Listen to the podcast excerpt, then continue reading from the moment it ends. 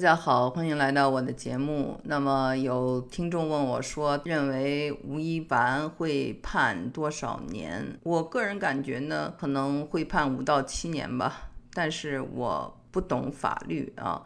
而且他现在的这个案件还在审理之中，有什么样的证据，到底做了些什么，我们也不得而知，一切都是瞎猜吧。根据门外汉的初级判断，那么我其实今天想探讨的就是，让我吃惊的是，像马薇薇、六六和苏芒这些女性曾经为这个吴亦凡摇旗呐喊，特别是六六对那些。啊，指责吴亦凡的受害的女性呢，用一些非常不友好的语言，什么青楼啊等等。虽然呢，他道歉了，但是呢，其实这折射出来的是一个女性的这个文化。我们在这个儒家文化中呢，大家喜欢强者，喜欢成功的人，所以呢，女性呢就是更愿意眼光往上看，喜欢。比他们成功的人，那当然了。如果再有资本、有利益结合在一起，我们就可以想象他们的观点呢是可以被左右的。但是呢，我觉得女性恰恰是需要一种声音，一种保护弱者、为妇女、为儿童发声的这样的女性，其实在我们的社会中是非常需要的。女性不要难为女性。那么我就想说了啊，如果说。呃，大家对外围女或者对粉丝有这样那样的不好的印象，我们退一百步说，他们身上就说有虚荣心，或者说他们是脑残，他们就是想往上涌，就是想跟他们的偶像有这种肌肤之亲，哪怕是一夜情，他也愿意，他也愿意奉献自己。我们退一百步说，他身上所有的这些虚荣，所有的这种。幼稚都有，甚至你觉得他是要炒自己，或者是取得流量等等，你你怎么认为他都可以。但是，当他受了侵犯的时候，你应该站出来为他说话。一个人他再怎么差，或者一个人他再怎么错，他没有到该被侵犯的地步，对吗？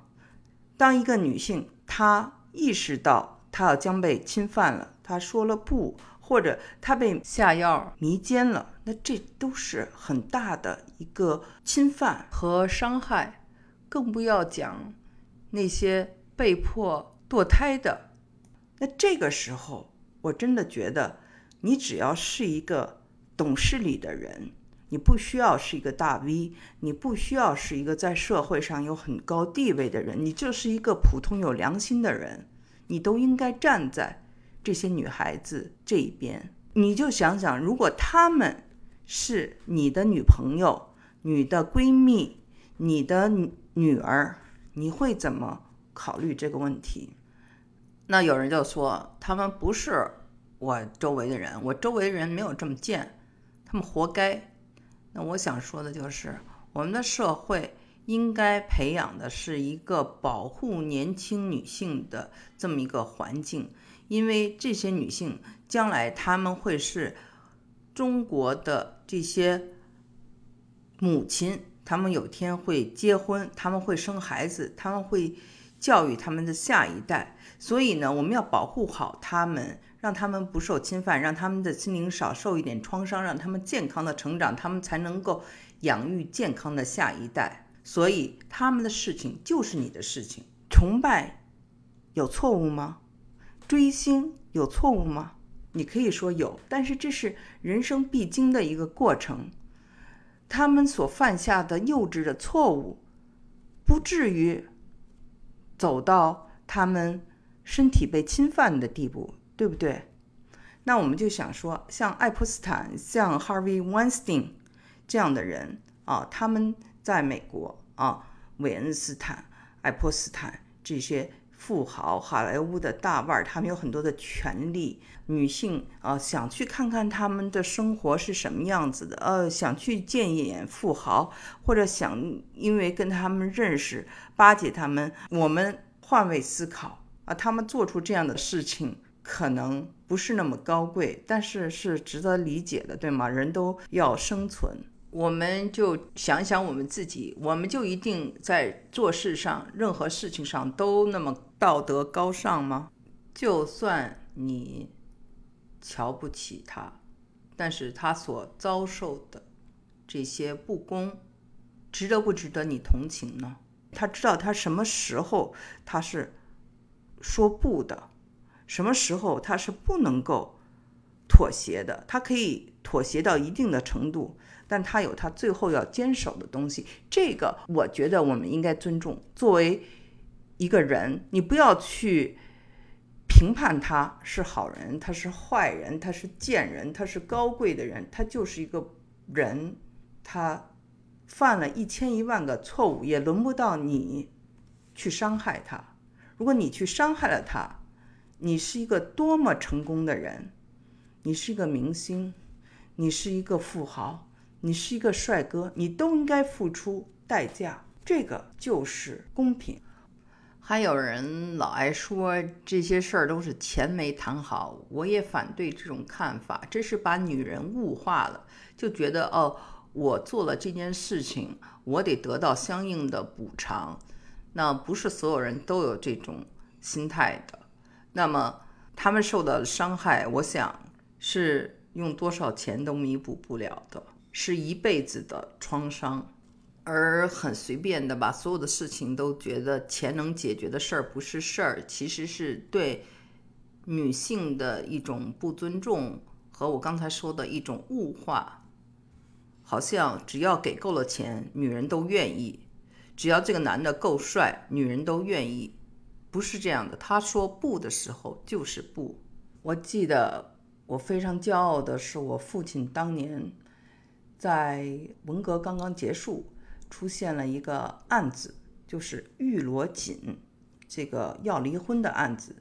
玉罗锦是谁呢？玉罗锦是一个女性，当初呢，她为了这个留在北京，就跟当时北京的一个工人结婚了。但是呢，两人根本就不相爱。我们知道，玉罗锦是一个知识女性，那么她有一个非常著名的哥哥玉罗克。玉罗克是文革一个牺牲品啊，他因为提出了反对血统论，是一个非常勇敢的人。那么这个玉罗克的遇难，给这个玉罗锦的人生带来了很大的变化。那么最后呢，他呢就。啊，通过这个男的啊结婚，然后又说这个男的，嗯，跟他没有感情要离婚，那么人们就觉得他是忘恩负义，从道德上觉得哦这个行不通。他当时的律师呢，正好是我爸爸的一个朋友，就跟我爸爸说，啊，这个女的道德不好，作风有问题，不愿意替他辩护。那我爸爸就跟他做工作，不管你怎么看玉罗锦这个人。但是他有没有权利因为两个人之间没有感情而离婚呢？他是有权利因为感情不和提出离婚的。不仅他，而且所有的任何的婚姻中的妇女，或者是男方、女方任何一方提出感情不和，都应该准予离婚。这就是我父亲当年写的这么一篇文章。和参与这个玉罗锦啊，为玉罗锦辩护，那这件事情呢，也推动了中国的婚姻法的改革。那么，将这个感情破裂的这个理由就写进了这个离婚法里。在那个时候，对我来说太小了，我我记不住了。但是我的。印象很深的就是说，我们有一方面叫做道德，有一方面叫做法治。那什么是道德？什么是法治？什么是界限？那这个界限就是人什么是他的权利？当时那个社会还是比较封闭，也比较保守。在那个时候，玉罗锦被认为是一个坏女人，被认为是一个道德有瑕疵的女人。但是这样一个女人，她。有没有权利说我不爱我老公，我想跟他离婚？我们俩之间没有感情。那从法律的角度来说，他应该有这个权利。从玉罗锦过后四十多年过去了，我们再看看这些女生，她们有没有道德瑕疵，暂且不说，但是她们的身体和精神都受到了侵犯的时候，她们有没有权利寻找法律来保护她们，为她们伸张正义？用一个英文词，absolutely，绝对可以。我从吴亦凡这个事情，我看到的是一种缺乏这种女性啊，或者是一些有知识的女性出来为这些人说话，而不是瞧不起他们、嫌弃他们。年轻的女孩子很容易有虚荣心，很容易犯错。我们为什么不能对他们宽容点呢？他们今天能够站出来说出那些受耻辱的经历，已经是非常不容易了。我就在想，有多少人他为着面子，他不说这些话呀？我们就想想，有多少女演员，她可能被潜规则了，她永远不会说这些话，对不对？为了面子，他可能会采取牙掉了往肚子里咽的。这个方式，而不是站出来。主要原因是这个社会的舆论啊，怎么看待他？对一个受害者，有多少人会同情？有多少人会嫌弃？所以这些人不站出来，也有他们的原因。还有一个观点，我想就是谈一下关于很多人说吴亦凡是受了我们这个。京圈文化的影响，那京圈的文化大概就是指王中军、王中磊、啊冯小刚、徐静蕾这些人呢，可能是王朔，甚至啊这早期的可能跟呃这个吴亦凡没有直接的联系，但是吴亦凡本身呢，就是可能受了这种京圈文化的影响，变得有一些狂。那么其实京圈文化的这个狂或者这个霸气本身呢？我觉得要中立的来看呢，他呢，比如说针对西方，他可能就没有那么崇洋媚外。北京人可能就没有像呃上海人更容易就是仰慕西方，所以他这个霸气呢是一种文化的自信，在它本身是好的。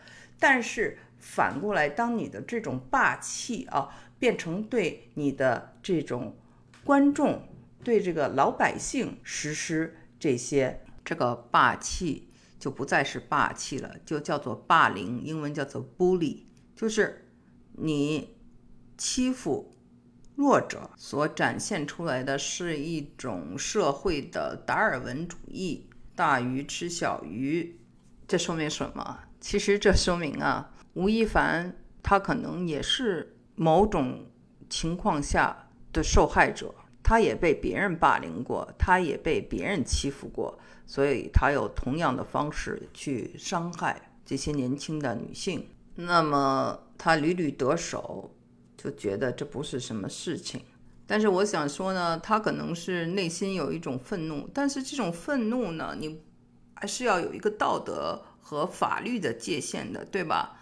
我们知道美国有一部非常有名的电影和书叫做《五十度灰》，这里面呢就讲了一个霸道总总裁。也叫克里斯啊，很有意思，跟吴亦凡的这个英文名字很像，只是拼法不一样。这个霸道总裁很年轻就非常的成功啊，也非常的有钱。但是呢，他因为年轻的时候呢，受到过心灵的创伤，或者受到过这种啊被呃侵犯吧。被更大年纪的人侵犯以后呢，他就有了一种很怪癖啊。这种怪癖呢，他呢就是呃写成了合同，跟不同的女性，他是写成了合同，是要求这些女性签字的，就是你同意我这样去做。那么在法律的这个框架下，它是合法的。那么你们关了门。做些什么，我们不需要知道，但是互相都是答应的，事先答应的。吴亦凡的问题就在于，他觉得他不需要得到对方的同意，所以呢，这个呢就是一个非常无知的，不是说他的整个团队都非常无知的对这个法律的漠视啊。那么我还想接着说吴亦凡事件所折出折射出来的另外一点。那么我们知道，美国的著名的高尔夫选手 Tiger Woods 老虎是有毛病的，有什么毛病？性瘾。那么他呢，为此呢还去看了医生。他因为这个性瘾也付出了很大的代价。那么我们回到这个吴亦凡的问题上，从他的这种做法啊，我们可以判断出他恐怕也有类似的一些心理问题，他应该及早的去取得帮助。这样的话呢，他呢不会去害别人，呃，少了很多的受害者，他本身也能得到极少及时的治疗。但是呢，我们看到可这种。大家很容易就说是道德败坏呀，或者很容易就是对他的这个品德呀，就加以这个全盘的否定。可是我想再说呢，他变成今天的这个样子，或者做出这样的事情，那是事出有因的。其实呢，他的心理是出现了极大的问题的。那么，如果及早的去干预，他也许不会走到今天这样的一个地步，在这样的一个年轻的时候，这么红的时候，这样的呃贪然的倒下，那以后呢，我想也是会，不管是呃法律怎么判他，他的后面的人生将会是非常郁闷的。你要是从来没有经历过风光，也没什么，关键是。经历了无限风光以后，跌到了最底处，那谁来同情你呢？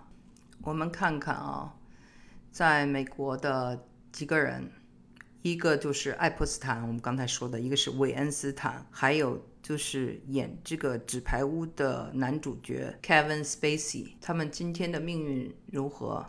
其实也就早早的告诉我们，未来的吴亦凡命运如何。